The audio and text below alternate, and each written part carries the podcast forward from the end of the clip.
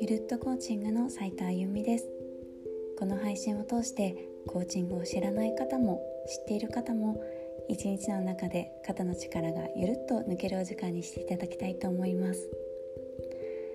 えー、皆さん今日はどんな一日を過ごされましたか、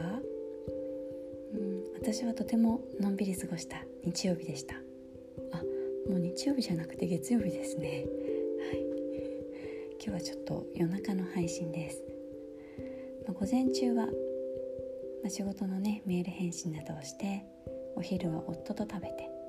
で午後は車でですねちょっと買い物に出かけました、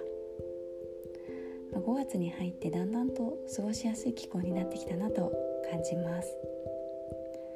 こう外でこう深呼吸をするだけでも気持ちがいいなと思います。でも最近はもう暑いくらいの季節もあるので熱中症など気をつけないといけないですね。最近ですね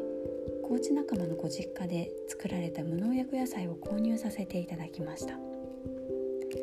中には赤玉ねぎ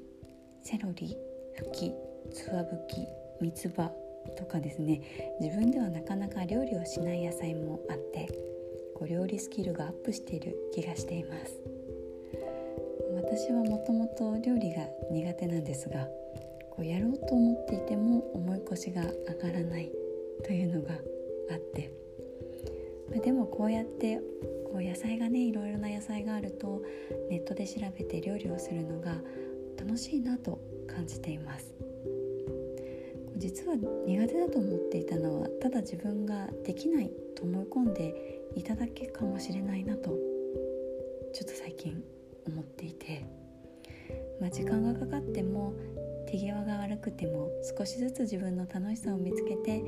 あとはこう自分の成長も感じるとこう意外と料理って面白いなという感覚があるなと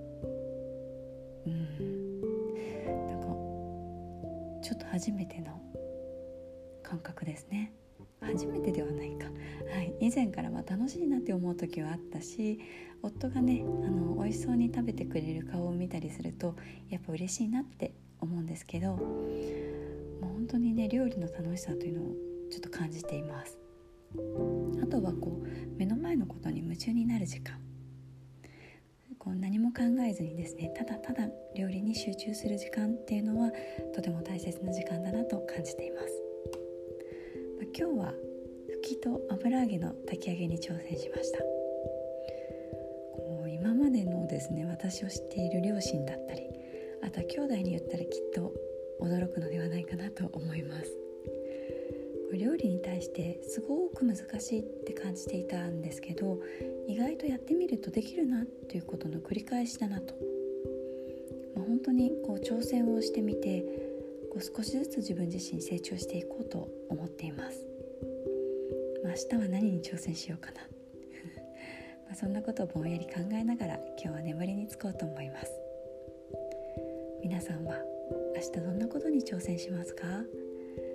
私は明日もですね小さなハードルを一歩ずつ超えて、まあ、挑戦というとちょっと大きく感じてしまう方もいらっしゃるかもですが私自身は小さな一歩をこう超えて成長につなげていきたいなと思います。あと、まあ、成長につながったとかね成長を感じられた自分自身もそうなんですが挑戦した自分のことやあとは小さな一歩が踏めた自分のことをたくさん褒めたいと思います。皆さん明日はどんなことに挑戦しますか？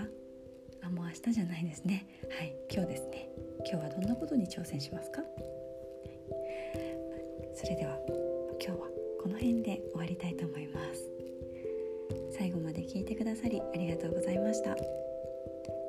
ー、皆さんおやすみなさい。おはようございますの方もいらっしゃるかな？はい。それではまた次回。ゆるっとコーチングの斉藤由美でした。